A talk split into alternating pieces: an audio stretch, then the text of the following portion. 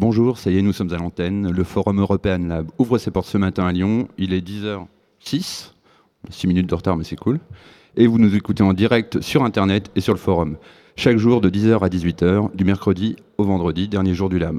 Vous pouvez également nous suivre sur les réseaux sociaux et réagir avec le hashtag Eurolab 2015. Mais sans plus attendre, je reçois le boss, le chef de bande, Vincent Carry, président d'Artifarty. Bonjour Vincent. Bonjour Charles. Bien dormi? Oui, tout va bien. Je suis directeur d'Artifarty. Pardon, excuse-moi. Il n'y a pas de souci. Très bien dormi, pleine forme. Euh, tu peux nous présenter cette cinquième édition euh, du Lab? Oui, bah donc c'est une, euh, c'est une édition un peu qu'on pourrait qualifier d'édition de, la maturité, puisqu'on a beaucoup, beaucoup réfléchi à ce projet. Il a beaucoup, beaucoup évolué depuis sa naissance. Il était né à l'origine un peu comme un, programme professionnel de nuit sonore. On avait fait le constat qu'il y avait à peu près un millier de professionnels accrédités à nuit sonore, que on n'avait pas grand-chose à leur offrir, en dehors de, évidemment du festival lui-même, mais qu'on n'avait pas de temps de travail. Euh, on avait créé le forum dans cette perspective et puis rapidement il, euh, a évolué vers un, euh, un forum qui s'était consacré à l'objet festival en lui-même qu'on avait envie de décrypter. Petit à petit, il s'est plutôt engagé sur le terrain de l'innovation dans le champ culturel. on l'a vraiment fait aller dans, dans ce sens-là. Et puis depuis, depuis deux ans, c'est vraiment un forum maintenant très prospectif sur le futur de la culture, sur la culture de demain, et qui a vocation à fédérer euh, toute la jeunesse européenne, tous les porteurs de projets culturels européens, les médias, les élus, euh, les entrepreneurs culturels, euh, pour essayer de les faire réfléchir ensemble et trouver des solutions par rapport à un secteur culturel qui est en pleine mutation. Donc on peut parler de ces mutations. Il y a évidemment le choc numérique qui a bouleversé très fortement le, champ culturel, la globalisation des usages, des, de la façon de créer des œuvres, de les diffuser, etc. Euh, mais aussi évidemment un choc politique, puisque euh, d'une part il y a euh, bah, bien sûr une, on va dire une crise des moyens publics de la culture, mais au-delà de ça, en filigrane de ce forum aussi une crise démocratique, une crise de citoyenneté, dans laquelle et face à laquelle la culture, et particulièrement la culture jeune et innovante, a un rôle extrêmement important à jouer. Voilà la raison d'être de ce forum. Euh, tu peux nous présenter quelques temps forts de cette édition euh, du LAM Oui, bien sûr. Bah, il y en a. Il y en a beaucoup. Euh, d'abord, c'est le, je pense que c'est le programme le plus conséquent qu'on a réussi à proposer depuis, depuis 5 ans. Il y a évidemment l'ouverture tout à l'heure à 17h du forum avec Edoui Plenel, qui est un, une, grande, une grande fierté pour nous parce que c'est une personnalité qui justement incarne assez juste, bien, justement à la fois l'indépendance de son projet, Mediapart, euh, euh, j'allais dire l'inquiétude ou en tout cas l'engagement face au, questionnement démocratique aujourd'hui. Euh, donc c'est lui qui aura la charge d'ouvrir ce forum. On est très très fiers de l'accueillir.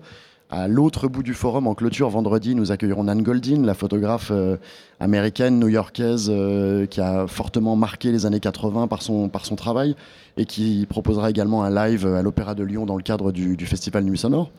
Entre les deux, on verra passer euh, beaucoup de porteurs de projets, beaucoup de, euh, de jeunes acteurs du, champ culturel européen dans un certain nombre de domaines, euh, celui des, cultures numériques, au-delà de ça, celui des médias, qui sont extrêmement présents cette année.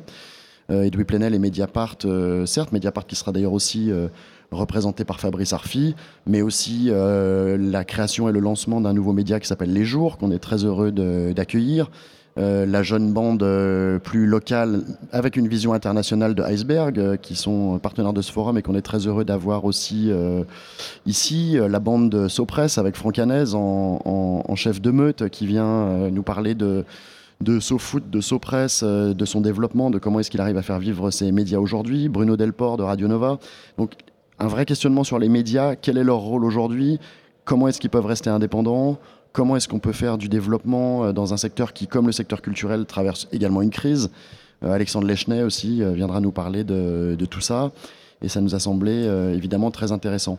Et puis tout un tas de questions, j'allais dire plus, encore plus fondamentales, peut-être sur la question des relations entre culture et capitalisme. Interroger l'entrée de la grande finance dans le secteur culturel depuis quelques années, voir où est-ce que tout ça peut amener. Euh, repositionner aussi le rôle des collectivités et de, le rôle de l'autorité publique et politique face à, l'entrée du secteur privé dans le monde de la culture. Relation qui nous paraît également extrêmement intéressante. Et puis, on l'a dit tout à l'heure, toutes les questions de, démocratie aussi qui seront posées à travers ce forum. Et puis, pendant les interstices et à des moments qui sont extrêmement importants, euh, des jeunes porteurs de projets européens qu'on appelle les Cultural Changemakers, euh, qui viendront chacun, pendant un temps relativement court, présenter leur initiative, leurs bonnes pratiques, ce qu'ils font, chacun sur leur territoire, à un endroit du continent européen.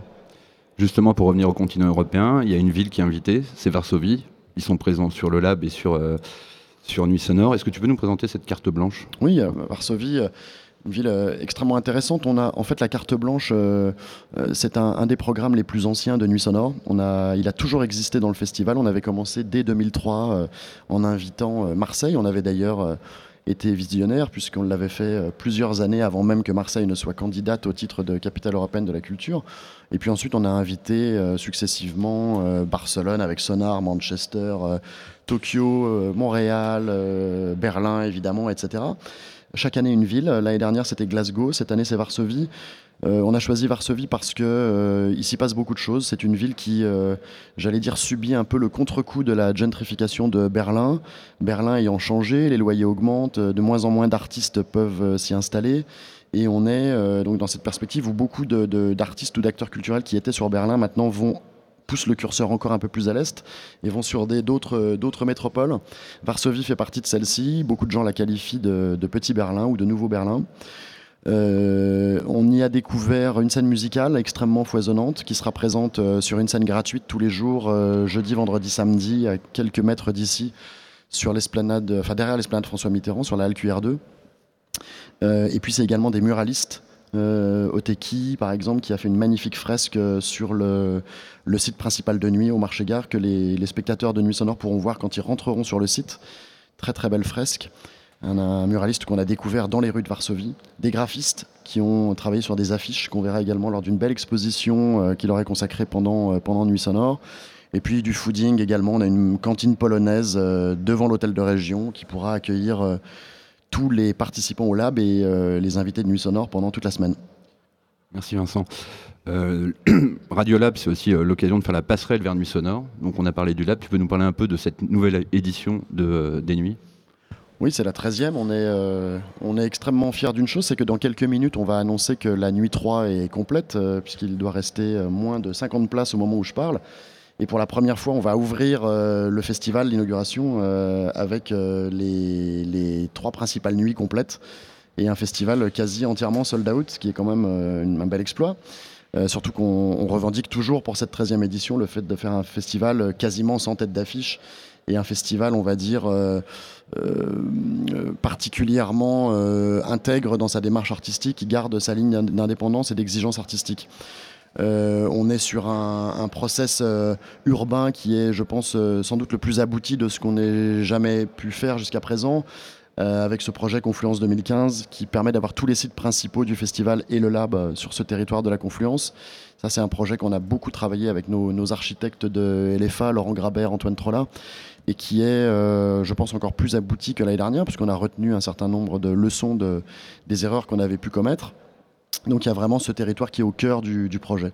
Et puis artistiquement, euh, bah, énormément de, belles choses. Ce serait difficile pour moi de rentrer dans le détail dans la mesure où il y a 250 artistes, mais on peut citer au moins sur les Days cette belle euh, opération de direction artistique, de curating qu'on a fait avec euh, trois artistes qu'on apprécie énormément à, Nuit Sonore. Ben Clock qui va commencer dès, demain sur la, direction artistique de ce Day du jeudi. Euh, John Talabot euh, vendredi, Jamie XX euh, samedi. C'est un vrai travail avec eux qui a porté ses fruits. Je pense que les spectateurs ont été extrêmement curieux du travail qui a été fait avec eux, puisque la fréquentation des Days à New Sonor n'aura jamais été aussi importante que ce qu'elle sera cette année. On pulvérise le record de fréquentation sur les journées du festival, ce qui est évidemment une très bonne nouvelle pour Nuit Sonore parce qu'on veut développer ce, ce festival de jour. Voilà, sinon, euh, sur les nuits, on a fait une prévisite hier soir. Il y a un travail sur la scénographie qui a vraiment été remarquable. On a pu voir euh, les premiers tests de, l'excellent Zachary Lieberman qui euh, testait son installation cette nuit. le travail lumière, les installations d'Yves également. tout un travail absolument magnifique sur la scéno. Et puis bah, d'innombrables artistes, de Laurent Garnier à, John Hopkins, en passant par Brodinski et bien d'autres qui seront présents pendant ce festival sur les nuits. Merci Vincent. Avant de conclure, je voulais te souhaiter un joyeux anniversaire. Je crois que c'est les, les 15 ans d'Artifarty. C'est ça, exactement. En fait, les, en fait, les 15 ans d'Artifarty, euh, on n'a pas vraiment fait de d'événements pour, le, pour les célébrer, mais euh, en tout cas, on a ça en tête que c'est déjà une, une, longue histoire. C'est euh, c'est assez compliqué de faire vivre une structure culturelle indépendante dans la, dans la durée. On a, je pense, su garder euh, la philosophie qui avait prévalu à la création de cette association, c'est-à-dire défendre des cultures indépendantes à l'échelle européenne et internationale et essayer de, conserver une, une revendication d'exigence artistique dans tout ce qu'on fait que ce soit ici à Lyon ou ailleurs. Mais euh, je pense qu'on a réussi à garder cette philosophie, ça me paraît essentiel. Merci Vincent.